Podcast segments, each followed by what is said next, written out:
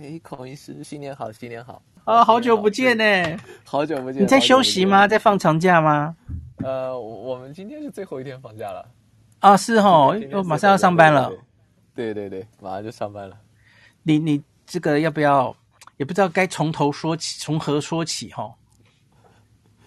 我不知道，我刚上来。呃呃，好，没关系，因为这这一这一集的最前面，我念了你那篇就是在微博消失的文章，这样子。哦，没事没事，对啊，嗯、呃，主要现在国内可能很多台湾的朋友可能也在关注吧，就是中对对对，中国那边情况怎么样？这个确实就是主要是我们没有很好的数据，大家都是猜嘛，都在说，嗯，呃，像我周围也有很多人都说啊，周围应该都阳过了，或者感染高峰都过了。但是你什么叫 感染高峰都过了？你除了个人感觉，还有什么数据吗？就好像也没有。嗯，那么报出来的那个统计的数据肯定是非常非常低了，那个那个都已经是完全就偏离了嘛。呃，另另外一些呢，它有一些模型建模，就是说我们某个地方，比如说，呃，比如说北京已经过了，或者上海已经过了，比如说那个浙江，就是浙江是那个一个省嘛。呃，我我以前老家就在浙江。他说：“我们现在每天可能有一百万的感染的人，呃，但但是这个呢，其实也就是猜了，因为你建一个模，首先你得要有很好的那个原始的数据输入进去，你才有一个估计嘛。啊、我们原始数据也也都是比较随便的，那你最后在建模的时候，你又有一些假设，这些假设对不对，我们也不知道，是吧？呃，你你最后的误差肯定是越来越大，但是这些就这么说出来也就也也就这样了。那么。”挺明显的，就是说现在医院里面是比较呃，就是各个医院的压力是挺大的，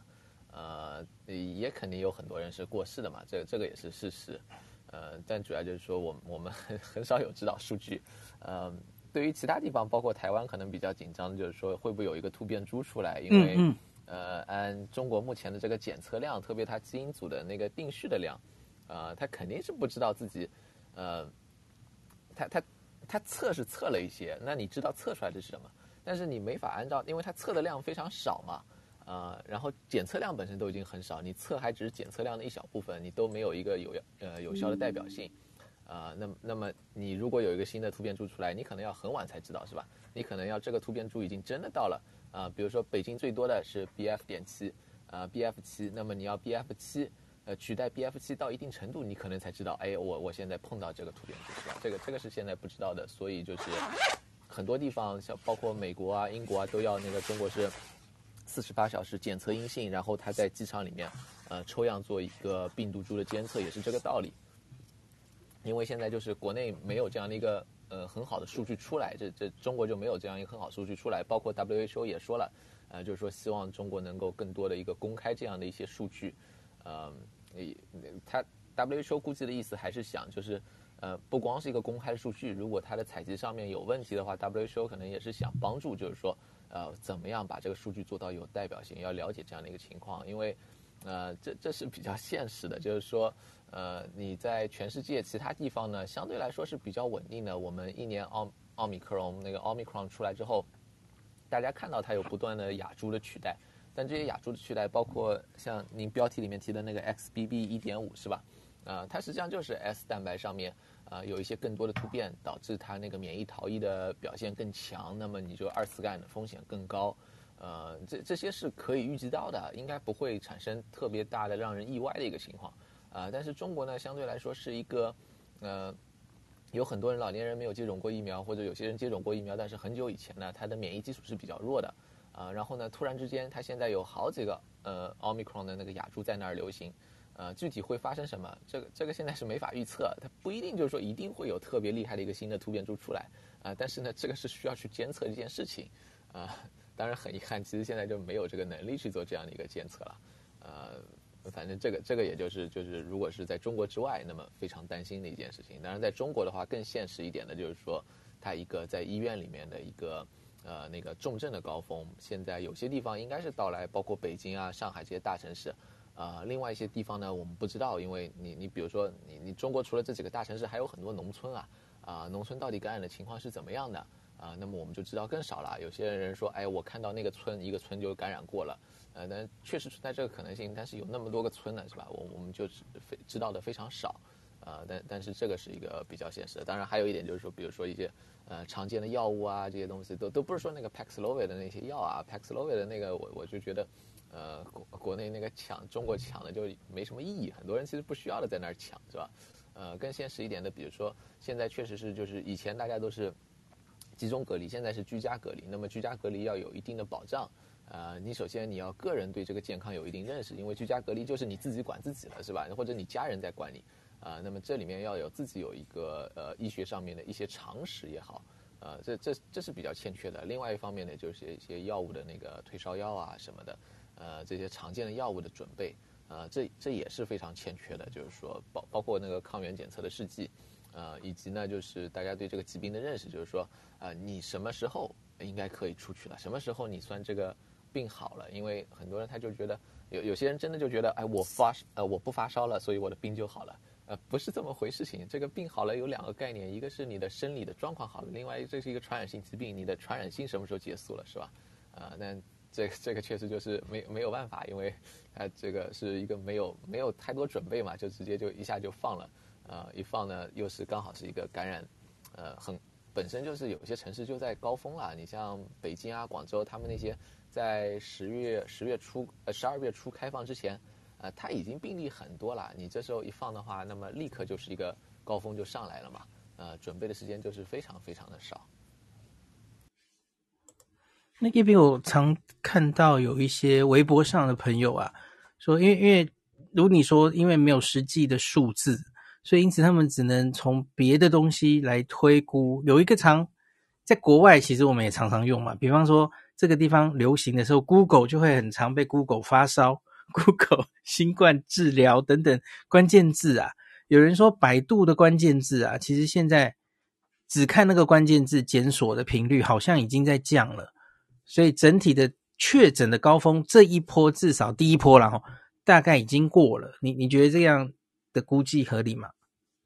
呃，我觉得 Google 那个其实是一个挺经典的例子。Google 可能从它以前是真的就是有有一段时间非常准，所以给大家觉得，哎，这个应该是有道理的。呃，但后来呢，差不多一五年的时候，它就完全就没有预测到当时的一个流感高峰。呃，实际上这种检索呢，都它有都有它的曲线是呃缺陷性，就是说这些其实都是一个模型的建模嘛。那模型的建模你都有一些假设，你比如说假设。啊，人们发烧，嗯、呃，他生病之后，他会去检索这个，这是一个基本的假设。然后呢，你还会假设就是说，呃，大家的检索呢，可能都是跟这个感染率是相关的。啊、呃，你们有其他的因素，比如说有时候，呃。你周围的人有人说在发烧，你你如果特别关注这个事情，你就去检索了，这其实是一个就是也也是会影响的嘛。然后现在又是社交媒体那么发达，啊，大家都在说，哎呀，北京很多人发烧，那么哪怕不是北京的人，他可能都没有发烧，他可能也在搜索发烧，是吧？他想知道这到底怎么回事情，这些都会有影响，就是说，都会让这个东西，这个东西可能是准的，但是也有可能是不准的。呃，中国最大的问题就是说，他在说一大堆东西。很有可能是不准的，但他把当做一个准的在说，包括他现在那些建模的数据是吧？比如说啊，他说北京已经过了高峰，上海已经过高峰，完全有可能是这么回事情啊。但是我们更要知道的是什么？就是说你得出这个推论的数据依据是哪里啊？有哪些你做的假设在里面？啊，这些假设可能如果是有问题的话，会出现什么样的偏差？这是我们需要知道的，是吧？呃，你不能光说，所以所以我就说，那么那个国外的建模呢，都是你一大堆数据输进去，然后拿出来的建模呢，它有一个挺大的一个误差范围的，就是说你高峰在哪儿，低峰在哪儿，中间有一个挺大误差范围。呃，中国呢是就是说你输进去数据其实很少，但它那个估计出来的数据都特别准。那个什么，像之前有一个流行特别厉害，就是说。说有一天，就说他是中国那个那一天，他感染的人数什么三千六百六十四呃六十四呃三千六百六十六点四万，啊，你这个估计的时候，你都已经估计到千这个级别了，是吧？你自己是估计的，这可能估计到那个千这个那么精确吗？是不可能的，这这是一个比较大问题。当然确实有可能，因为但 这种这种东西可能也是我一开我也被那个就是周围的人说的多了，我我自己的心理印象也变。这样了，因为就不停的有人跟我说：“哎呀，我们公司这里都都阳过啦，我们这个办公室都阳过啦，说北京这里全都阳过了。”你你说的多了，你就感觉，啊，那北京可能确实是都阳过了，呃，但但是这个依据是什么呢？其实也也就是变成，呃，七八个人跟我说一遍，那么我我一遍遍的听，可能可能我自己也觉得，哎，那可能确实大家都阳过了，是吧？呃，但这个就很难说，因为，呃，其实也挺奇怪，就是按照他们很多估计出来，这样的话，北京他们的感染率，呃，高估的说百分之八十的都有。呃，但是奥密克戎如果一次来的话，嗯，包括我看台湾啊，包括香港啊，嗯，第一波的时候，可能也就是你记录下的病例百分之二十三十，你算上一些那个就是没有没有没有没有记录下来的那个就是没有报上来的，可能百分之四十五十，能不能到百分之八十那么高的一个水平，这挺奇怪的一件事情。哪怕就是它是那个就是，嗯。那个，因为因为这个感染嘛，你你防感染的话，其实大家的那个 免疫水平，哪怕提的比较高啊，还还是挺有困难的。那对于这些奥密克戎这些突变株，呃，哪怕中国那个它那个免免疫基础不是很好，能不能到那么高？这这个也也是挺奇怪的一件事情。呃，那就是说，一个是感染高高峰有没有过，可能过，但这个感染高峰到底代表百分之多少人感染过？呃，这这两个都稍微有点，就是说，我们可以猜测，有些大城市肯定应该是感染高峰过了，因为好几个礼拜过去了嘛。呃，但是到底多少人，这个百分之多少，啊、呃，这个这个我们确实是不知道，就没有太多的数据嘛。那另外，我想问一个我最近也常常一直在台湾这边关心的问题，也跟叶斌你刚刚提到，现在很多国家因为中国的疫情不透明，所以他们自己开始对。啊，中国来的旅客监测有一部分是想要呃做病毒定序监测哈。那你觉得在中国这样现在目前大量感染的状况下，产生一个可能会呃再度危害世界，要看哪一方面了哈？生生出衍生出来的变种株，可是你知道中国多半是打灭活疫苗，然后原本几乎没有自然免免疫这样的状态下，比较容易产生一个变种株，还是另外一个 scenario 是，比方说就以美国为说为基础，美国的状况是绝大多数的人都打过疫苗，或是自然感染，或是都两个都得过了。可是在这个状况下，还可以筛选出来的变种病毒，因为有有很多台湾人这边用“炼骨”两个字形容啊。我我自己觉得，在科学上，你觉得哪一边炼出来的骨会比较毒？我不知道叶斌，你有没有听懂我的意思？哪一个危险的变种病毒，下一个新冠病毒是不断在变的，对，对，在哪里出来的几率会比较高？对我我我觉得其实是中国那个要更值得关注。为什么？就是说美国这样的情况呢？呃，你所有的东西都是未知的，你的风险可能是更高。像美国这样的情况，它其实已经很久了，是吧？呃，那么你可以看到，实际上它里面出来的很多突变株有一个什么特点呢？就是说，你还是可以预测的。呃，你包括就以前 Delta 最多的时候啊，像美国这里 Delta 它也有下面的一些分支，是吧？呃，这些呢，你看到它跟 Delta 其实比较类似的。呃，包括 Omicron 这样的话，你其实看到他们什么 BQ 点一啊这些东西，它也是在 Omicron 里面，呃，它也是可以预测。你就看到它的那个免疫。逃逸越来越强，就是你上一个感染过的，我可以继续去感染，啊、这个是你可以预测的，呃，会不会产生影响？会产生影响。你比如说现在美国，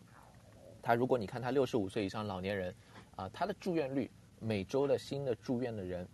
已经跟那个以前的高峰，就今年年初的高峰是差不多了。这个可能代表了老年人他的那个免疫力的下降更快，是吧？然后呢，他现在这个又是一个免疫逃逸更强突变株出来了，呃，对他们的身体冲击比较大。呃，这个这个是它的一个冲击会体现出来，但是这个是我们差不多可以预计到的，就是你有一个新的突变株，它的突变株大概会是什么样子，啊，中国的问题是，就是说我们以前没有发生过这样的一个情况，啊，这这个是就是你你没法预计的一个一个东西，你比如说，呃，这这个有有点像啊，但是不一定真的能产生一个特别特别像变异株，因为它现在流行的还都是呃奥密克戎嘛。啊、呃，我们就从来没有那么多个奥密克戎的亚株，啊，在那么大一个人群范围内，而且免疫基础不是那么强的一个人群，呃呃范呃一个人群里面，呃，在这样的传播，这个是没有发生过的事情。呃，我们当然可以预计说，它最后可能大家那个殊途同归了，最后美国这里搞出来的是这样一个免疫逃逸、互相之间竞争更强的一个，中国那儿也可能差不多。啊、但是有没有可能就中国因为有那么多个，它同时在那个发展？啊，同时在一个就是免疫基础不是很强的时候，最后它比如说是导致一个呃病症更重的，啊，或者是呢它的免疫逃逸的特征和原来的完全完全不一样的，啊，甚至跟奥密克戎现在的奥密克戎它的变化更大的一个突变株，呃，这这个确实是就是说相对来说风险更高，因为这个就它是一个 完全没有没有遇到过这样的一个情况，就是过去一年多就没有发生过这样的事情，但现在发生了，呃，而且这个发生速度非常非常快。另外呢，我们的监测也比较弱，就是说，呃，可以想象一下，比如说美国在这里机场监测，台湾在机场监测，你真的要监测到中国，因为你中国到美国到台湾，毕竟还是那么几个人吧。但绝大部分中国人十四亿人是在中国国内，是吧？他不是说十四亿人突然间全都跑到美国了。那么你能监测到的，你能，也只是就是说，中国那里最流行的，你可能刚好是碰到。那么如果有一个新的突变株引起很大的变化，啊、要到你这里能够监测到。是吧？那也要那里就变得比较严重了，是吧？呃，那么到这个时候，呃，仅凭你的监测，你可能就是说，如果中国真的完全不知道，那么你可能先知道，呃，但但是能不能阻止这个突变株的啊、呃、进一步在全世界传播，可可能是比较困难的，是吧？这一点是比较现实一点的，嗯、有点像就是那时候就是朝鲜那会儿啊，呃，那那么大一个就是没有打过疫苗的人群，突然间他开始说我们就开始发烧了。呃，然后也没有什么检测的水平，是吧？呃，那么这里面一个担心就是说，你这里会不会出现就是说我们其他地方没有遇到过的一个突变株？呃，这这个就是比较值得担心的一个情况。那我这个是还是只能继续看下去了哦。那那个刚刚我我今天在征求朋友们问我问题嘛，哦，其中最多人问的问题，我觉得叶斌你可能最近也常常被问，就是次世代疫苗。我们大概同意，就是高风险族群，比方说六十岁以上老人家，大概需要半年打一次疫苗，这个你同意吗？目前的证据，那个防重症的效力是不是大概到半年就会往下降？啊、对，可能可能是这样，就是说最好的情况呢，就是说他那个高峰呢是，呃。最最好的情况啊，就有点像流感那样的，就是说，如果你的高峰期，比如说是长一点，就就到半年，半年的高峰，那么我们在高峰之前打一针，那样的话就相当于是一年打一针了，因为你这样就熬过这个高峰了嘛。等到下一个高峰就下一年了。最最好的、最理想的情况，呃，是这样的这样的一个状况。呃，另外呢，就还有就是抗病毒药 Paxlovid 这样的，你可以进一步的下降。呃，因为打得再频繁呢，比较困难。就是说，当然你可以说我三个月你都允许去打，那个不要你钱什么的都可以。但问题是，大部分人不可能三个月去打一针嘛，所以这个是比较困难的一件事情。那假如是年轻人的话呢，就是完全没有重症的风险的人。三四十岁的人，你觉得以现在的证据，我们有证据他们到底防重症的效果可以维持多久吗？我们到底应该建议他多久打一针？这个好像确实没没什么能太多建议的吧？呀，看新加坡他们就是一年之内就算 up to date，也有一定道理，特别是年一年嘛，哈，嗯，对，年年轻人真的那个就是重症率非常非常低，比较健康的，呃，这时候你需要他再打一针呢？呃，我我觉得可以允许，就是说你要去打这个没有问题，呃，但是是不是一定要强调就是你必须去打或怎么样？啊、呃，这个这个可能没有太大的必要。当然，你去允许了，人家可能也不会去打到针的。就是很多年轻人他就不想打。我也有认识很多朋友，呃，他那个是，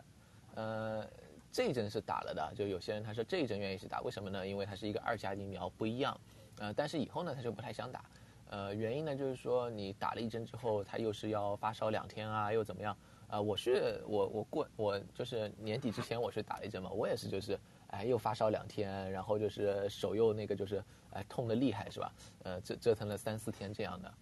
呃，对于很多年轻人来说，呃，你这个这个经历跟那个一次感染也也差不了太多了是吧？呃，这好好像，而且那个感染之后重症风险非常非常低嘛。对于健康年轻人，啊、呃，你说你就是说我我这一年就不想打了，或者说我我想割开一点儿，这好像也没有太大问题。当然，另一个就是说看这个病毒以后的变化是怎么样的。如果它又有一个新的突变比较大的变化，呃，那么可能是另外一回事情。但是那个就不用特别着急的，就是说你每每六个月都一定要再去打一针，呃，这这个我觉得就没有太大的必要，也不太现实。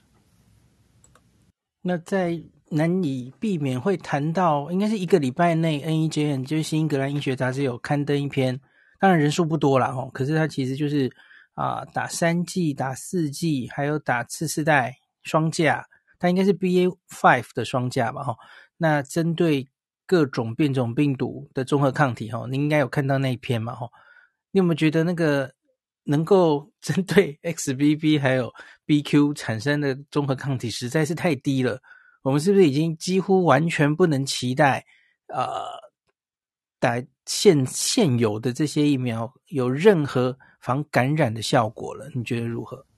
呃，我我觉得肯定是比较低了，因为还有一个比较现实，就是说差不多美国是 BA 点四五的时候，呃，就那个时候啊，他们那个 CDC 做出来的跟踪的。呃，包括打完那个第三呃第四针的，就是 BA 点四、BA 点五这个二价疫苗的，呃，如果你看它就是相对你原来打三针的时候，它是增加了，比如说百分之八十九那个有效性，但你看它绝对的就是防那个感染的那个有效性就百分之四十，呃，那么你现在那个毕竟那么多人感染嘛，是吧？呃，很有可能你就是被感染，确实就是防感染的有效性呢比较低。然后就像你说的，这个综合抗体跟踪出来，实际上可能反映的一个现实就是说。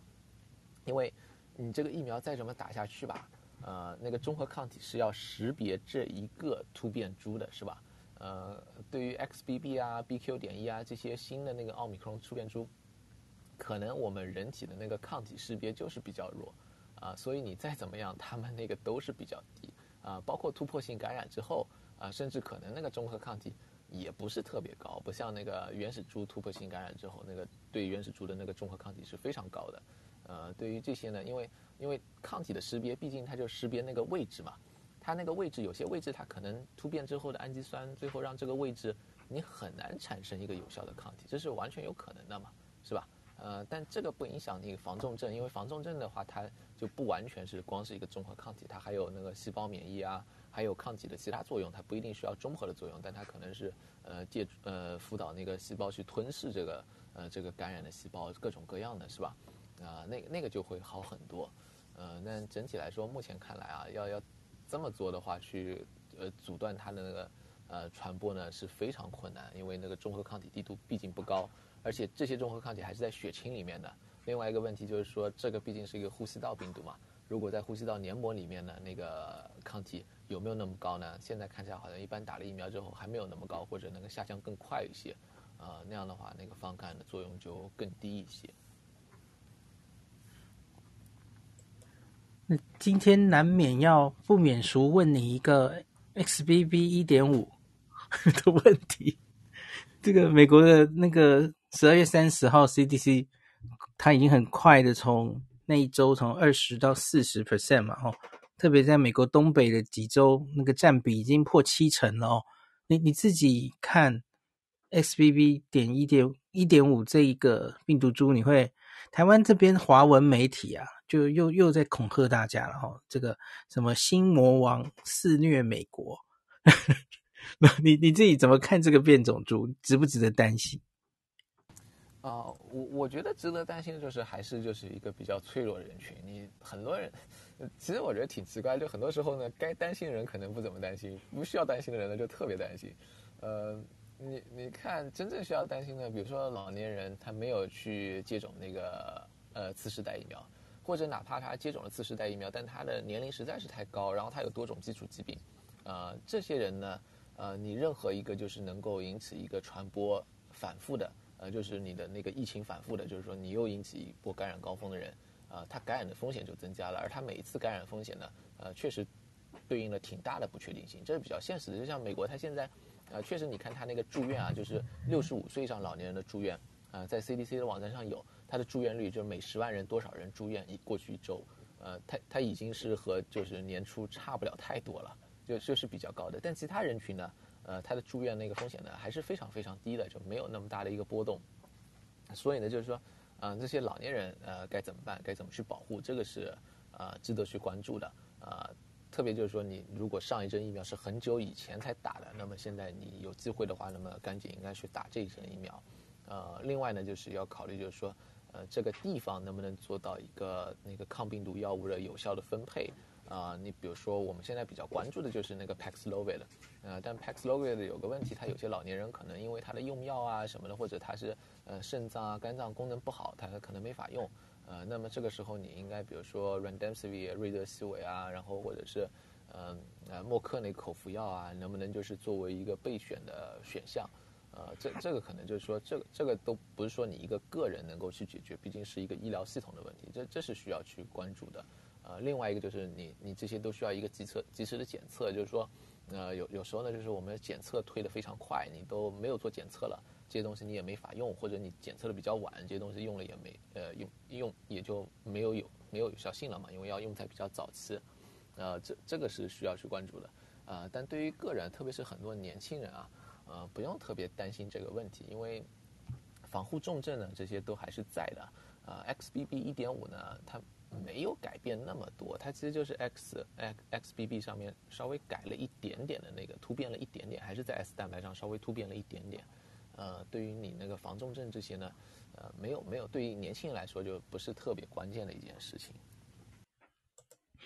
我想问叶斌一个我刚刚回答的很心虚的问题，可是在美国的你们可能不会面临这个问题。你记不记得在那个双价次世代疫苗啊？一开始美国开始就是打 BA Five 嘛，那可是美国以外的很多国家都是打 BA One 的双价。那我们台湾也是这样，所以我们现在面临了一个问题了。那有人在问我，就是这个秋天刚开始打了 BA One 双价。那请问，我们最近政府也开放了哈，就是你假如隔了三个月啊，你打 BA one 双价完的人也可以来打 BA five 双价。那很多人就问我，这需不需要啊？你你觉得呢？这个好难回答哦。对，我觉我觉得这个很难回答。我就想说，这个 BA one 和 BA five 呢，这两个疫苗呢，可能没有那么大的区别，因为没有人真的去就是仔细做过，就是说我同时呃一群人，比如说。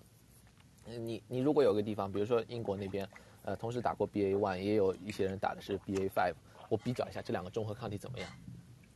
没有人去做过，呃，但是有一个可以参考，就是英国他们也跟踪过，就是他们打完那个次世代疫苗，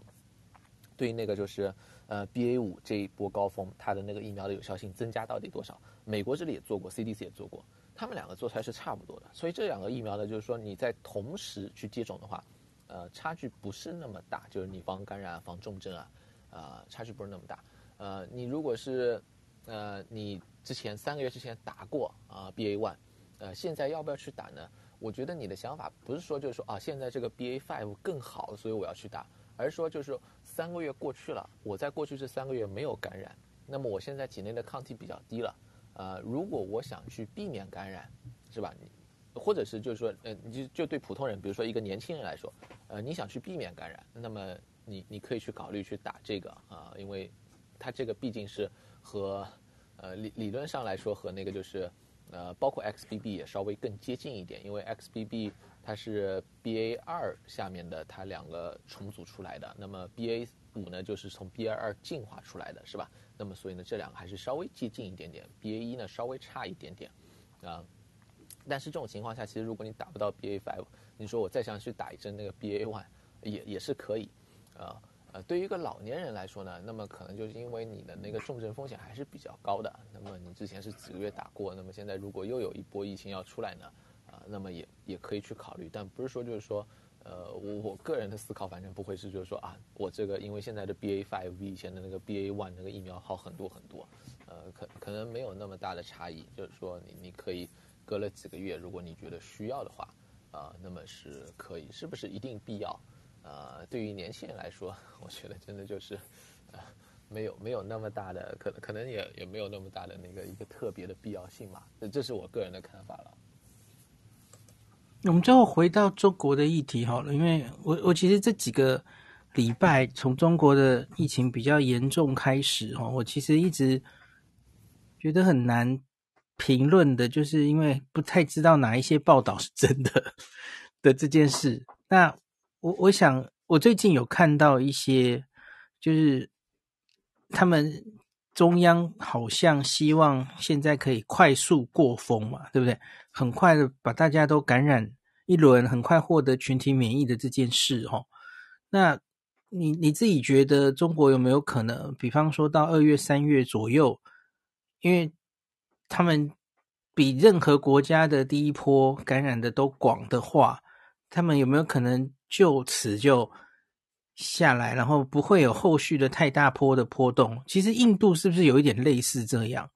我觉得印度的第一波那个 Delta 好严重，可是后续好像也就相安无事了。可是它的第一波肯定是非常惨痛、非常广泛的感染。那你你看别的国家，比方说我很熟悉的日本，它可是经过八坡，因为人家会压嘛，它还是有在防疫，所以它终究没有传的这么广。你觉得有没有可能，就是长期以来日本是很努力的 flatten the curve，结果弄成一波一波的，可是中国一次给它。全部感染很广泛，然后就跟所有人的流行曲线也许比较接近印度，你觉得有没有可能这样子？有可能，但也有可能不是，因为就是说，你说就一波过去之后，后面就没有了。其实还有一些国家，我看到过那个越南也是，它是 Delta 那时候特别严重，是吧？啊，然后后来呢，Omicron 之后呢，反而不严重了。嗯，香港呢，它是第一波那个 Omicron 特别严重，是吧？后来呢，也就平和了。包括香港其实第一波就 BA 点二嘛。呃，后来那个 BA 点五啊，什么乱七八糟都来了一波，它好像都都是比较平稳。嗯、呃，这里面就是说不同国家情况可能很不一样。呃，一个呢是它就是第一次感染多少人，另外一个呢就是说它可能的免疫基础，包括后来打疫苗，像越南它那个比较特殊的是，它 Delta 的时候呢疫苗很少，然后呢它就感染了很多，死亡也很多。呃，但是后来呢，它是那个疫苗供应充足之后，它很快的打了打了很多疫苗，然后等到奥密克戎来之前呢，实际上它刚好把那个疫苗接种率在短期之内提高特别高，所以这个呢可能有一点影响。呃，那么呃中国呢，它确实就是说感染的非常多，虽然我也不知道他们那时候为什么突然间提出一个快速过峰，就挺奇怪的，因为一般来说你快速过峰不就是等着那个医疗被挤兑嘛。呃，是吧？那个肯定问题比较严重。那后来好像又改口了，就是说我我们要把那个曲线要压平，就是说要防止那个重症，呃，超出他的预计。那可可能他那时候就是太多，就是说无症状无症状都觉得那个呃不会有很大的医疗影响，但实际上后来发现不是这么回事情。呃，像中国的话，它有太多就是跟人家不一样的地方，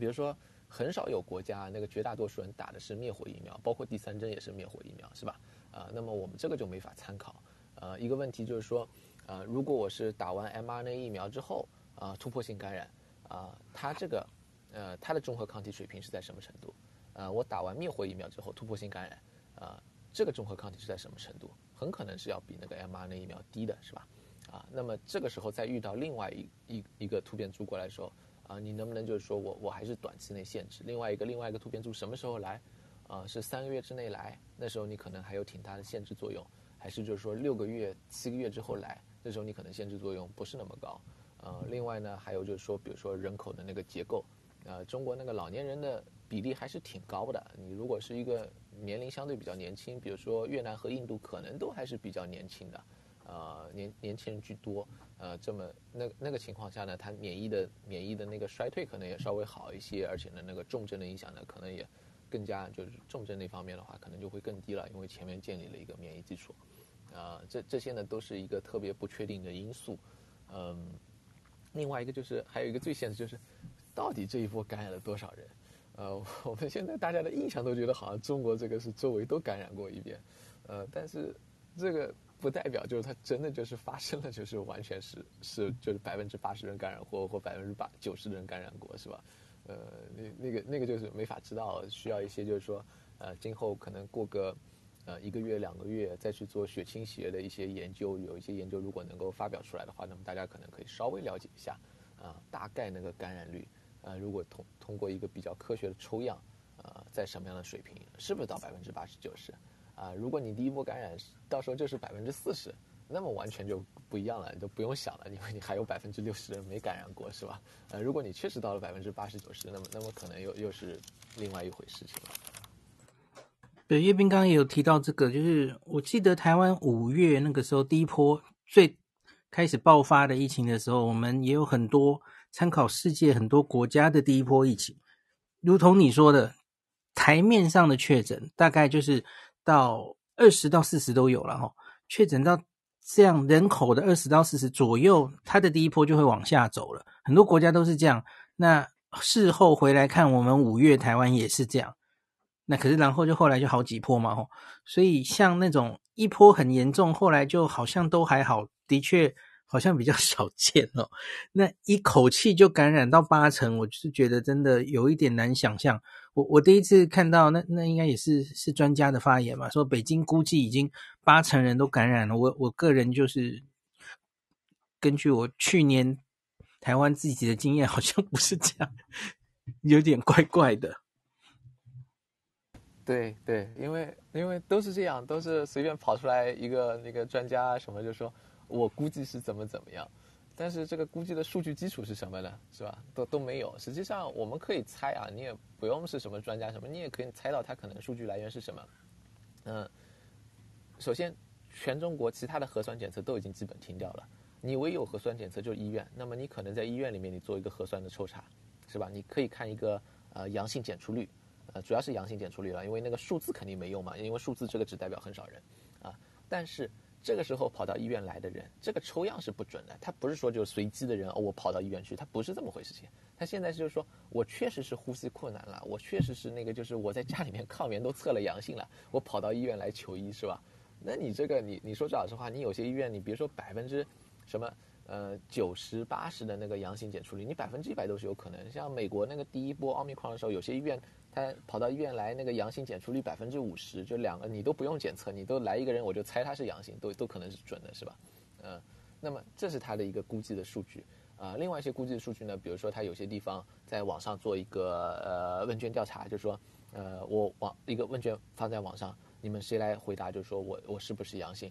那么你想一想，这些问卷调查也是会有这样的问题，甚至。在很早的时候，就在原始猪的时候，在美国这里，它有 Facebook 的问卷调查，一调查出来，啊，百分之四十人感染过或者怎么样的。呃，这里面一个问题就是说，你什么样的人会来做这个问卷调查？呃，这些都是就是说，因为你这个没有一个科学的抽样统计，啊、那么你最后拿这样的一个数据去做你的一个模型的估计，比如说我根据我的阳性检出率啊、去建模去做，那么肯定最后做出来的东西是，就是说你其实潜在的偏差是非常非常大的。呃，你你可以做出来百分之八十九十，但是你这个东西到底对不对呢？我我们是不知道的，是吧？呃，但但是这样说多了，那也也就大家都都觉得比较相信了嘛。呃，包括我们周围的人就说，哎呀，我们这里都阳过了，我们这里都都阳过了。那么给人的感觉就好像，哎，呃，你都阳过的意思就是说，一个地方就百分之八十九十人都都阳了嘛，是吧？都都已经感染过了，那大家会觉得，哎，感染率可能是要有那么高，但是不是真的这样？呃，我我觉得就是说从。本身从那么多个国家、那么多个地区，呃，感染出来，好像没有一下子能感染那么多的，呃，另外一个病毒呢，它本身的那个传播呢，也是有一定的局限性的。它虽然是传染性非常高的，啊，但能不能到那么快就百分之八十九十能感染，这也是挺奇怪的，是吧？呃，就这些结论呢，就是有一点比较，呃，反正就比较反常的结论。那么理论上来说呢，应该有更多的数据支持，但问题就是我们没有这样的数据支持。呃，也也只能当做一种参考了。那我最应该算差不多了哈。最后，我想问一个可能比较奇怪的问题，就是我我前面念，就是你对中国疫情几个担忧那一篇，就是被被拿掉了嘛？那你你自己会不会在微博、微信发文的时候，会担心自己账号有一天会不见呢、有有没有发生过类似这样？因为你已经算相对知名，有一定的人在追踪你的。可是类似这样的账号有没有忽然被消失了？以前有没有发生过？啊，很多啊，很多、啊。很多、哦。原来那很很多人都这样就是消失了。我个人倒也不是特别有所谓啊。哦，真的、哦？你随时有面临有一天可能账号会消失的心理准备吗？对对对，反正反正这那就再起一号就好了。对对，在在几号就完了嘛。我也不知道他挺多那个，因为他那个审查的标准，我们真的就是你你一般人根本就不知道他是是什么样的。OK OK，他也不会告诉你为什么，对不对？对对对，不会告诉我们是为什么。其实那时候有一段时间，就微博被封的是挺搞笑的，就是他有一次是那个，呃，他是呃央视吧，他搞了一个，就是美国这里他有一次他是那个一个图出错了，就是。呃，Johns Hopkins University 还测那个美国的那个新冠感染数，他说美国新冠那一天就是有有几百万还多少，那个是他一个图搞错了，然后央视在那儿炒作了半天，然后我就说了一下，这个你是明显错了，你一看那个图就知道是不对的，不可能的一件事情，呃，因为前几天没有那么大的感染的高峰，呃，然后就就那个给我禁言了，禁了好像一个多月还两个月。哦，天哪，那么久。对对对，那那会儿禁言特别久，但是为为什么那个也也不知道，那时候很多人都因为这个被禁言了。哼哼哼，提到同一件事，嗯嗯，对对对对，就就反正就挺奇怪的，哎，但这这也没办法，因为它确实不是一个公开透明的过程嘛，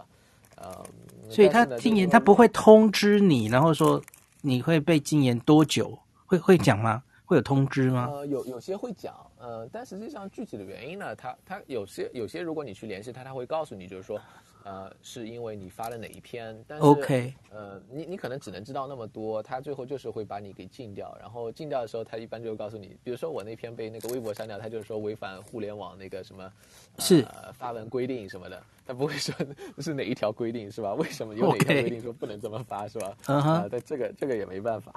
其实脸书偶尔也是会遇到了，其实都有这个问题。对对，但但这个是就就是这么回事情。OK，你还有没有什么想跟大家讲的？特别是对中国疫情，过过完年会好点吗？到春天的时候，呃，希望吧。就是说，如如果台下有在中国的，那么我我就提醒一下，还是如果你可以做一些个人防护，不要现在感染呢，也是有好处的。特别如果你家里有老年人什么的，啊、呃，因为比较现实的就是你现在去看病非常非常困难。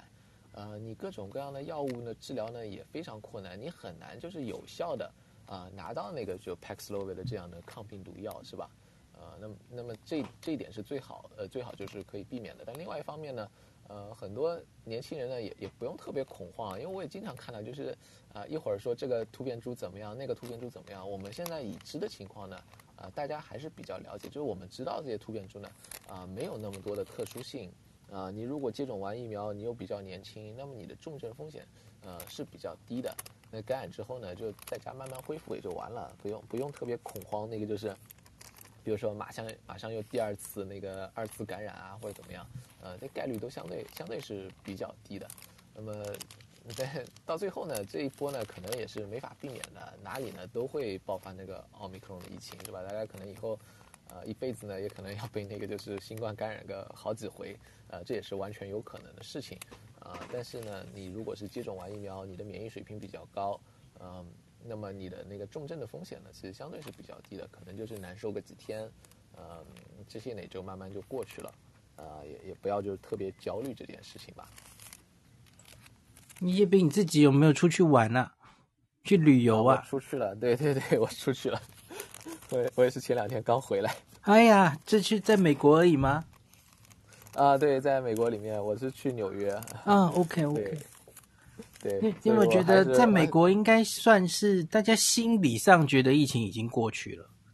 对吗，对，大家心理上确实是过去了。对于很多人来说，确实是过去了。是吗？嗯，这这也是比较现实。有很多年轻人啊，你感染了之后也真的没什么事情，你就可能是。呃，感冒稍微重一点，流感稍微重一点的感觉是吧？呃，你重症的风险是非常低的，这这是完全可能的。呃，我们以后可能比较关注就是这个疾病对社会的负担还是比较严重的，这也是国内现在炒的特别厉害的。呃，就中国炒特别厉害，就是很多人都说啊，你们以前说是什么百分之九十无症状，我们现在生病了那么难受，呃，或者说现在有很多人死了，这个火葬呃那个就是殡仪馆都已经排长队了，是吧？呃，这里面一个问题就是说要注意。绝大部分人呢，你还是轻症和无症状，这一点是对的啊、你可能百分之九十九的人都是无症状、轻症，这这一点是真的啊。但问题就是说，作为一个传染力那么强的疾病，如果你是百分之一甚至百分之零点五的中症、重症，呃，死亡啊、那么最后对这个社会的影响还是蛮大的。以后就是说，呃，怎么在一个这样的一个情况，就绝大部分人感染之后没事，呃，但是呢，你感染的人又非常非常多。呃，把这个整体的一个社会的影响再降低下来，呃，这这个可能是以后一个医学方面更多专业方面的，啊、它不一定会影响到你社会的个人啦，是吧？你就你以前的话呢，真是就是不管你是不是医学的，它对你都有影响。以后呢，可能就是在医学范围内，啊、呃，再想办法再把这个疾病呢进一步的去控制，控制它，呃，处理处理这样一个疾病。这最后一个问题了。那个日本跟台湾其实都有讨论到要不要把这个传染病降级，那中国已经做了嘛，一月八号它就要把它变成乙类乙管。我我没有注意到有一些国家是不是已经降了，好早就降，像新加坡是不是有降了？新加坡可能降了吧？可能降了嘛？哈，嗯，对对，新加坡应该已经降了。那美国有降吗？嗯、美国还没有，因为它美国 public emergency 嘛，还是嘛？哈，嗯，对，还是它它是一直延了，十月份的时候延了三个月，那么至少要到一月底，它可能再重新考虑。嗯，这里面降不降呢？有它有多重考虑了，就是说你的一个社会资源的分配，呃，然后还有一些法律上面的考虑。嗯、呃，像中国那个降了呢，这降不降，它中国都已经实际上是就就没按照那个甲类来管。理论上来说，甲类和乙类的区别就是甲类呢，你医院里面碰到一个病人，你要立刻上报，它有各种规定啊、但你看他现在那个数据都已经偏了那么多了，是吧？你那个明显就没有做到这一点嘛。嗯、像日本、台湾的话，可能也是关系到就是说，嗯、我包括这个治疗的费用怎么出啊，或者是呃我的那个国家的资源怎么去分配。呃，美美国这里也是，就是说，如果我是一个 public health emergency，就是公卫的危机的话，呃，它有就是有联邦呢有一笔钱呢，它可以来动用啊、来处理一些事情，呃，这这里面更多就是，呃，这些东西呢，最后你就还是关键是你是怎么去应对这件事情，就是说，呃，不是说它这个不是那个就是一个公卫危机之后这个疾病就消失了，或者这个疾病就不严重了，它可能还是挺严重的一个疾病，是吧？呃，你比如说，我们没有说癌症是个什么公卫危机，是吧？啊，那你全世界癌症还是一个非常大的一个医疗的问题，这这是比较现实的。包括哪怕是流感，是吧？呃，它每年造成的死亡人数啊也是不少的，呃，还是需要去想想办法去应对的。对，所以美国在考虑降级的几个因素，好像就跟我刚刚前面有提到，跟台湾跟中国。呃，不是，对不起，是台湾跟日本考虑的因素差不多哈。治疗的费用是一个 很重要的因素。现在美国的药物也是都公费嘛哦，Paxlovid 都可以公费。可是你降级之后，假如要大家自费出这一大笔钱，的确会是一件 麻烦事哦。好，那。很感谢今天这个叶斌上来，好久不见，在 Clubhouse 就见到叶，听到叶斌的声音，很高兴哦。那我我是真的希望，我希望我最近常常形容中国是最后一个考期末考的国家哦。现在现在虽然因为所谓的疫情不透明，让各国有一些像惊弓之鸟一样啊，哦，可是我真的是希望中国也可以平安度过这最后的一里路啦，哦，然后也不要横生枝节。让全世界可以再往前翻一页哦，真的宣告这个呃大流行结束，不是新冠消失，它是不会消失的哦，是大流行结束，我们不用再像过去两三年这样子如临大敌的对付它这样哈。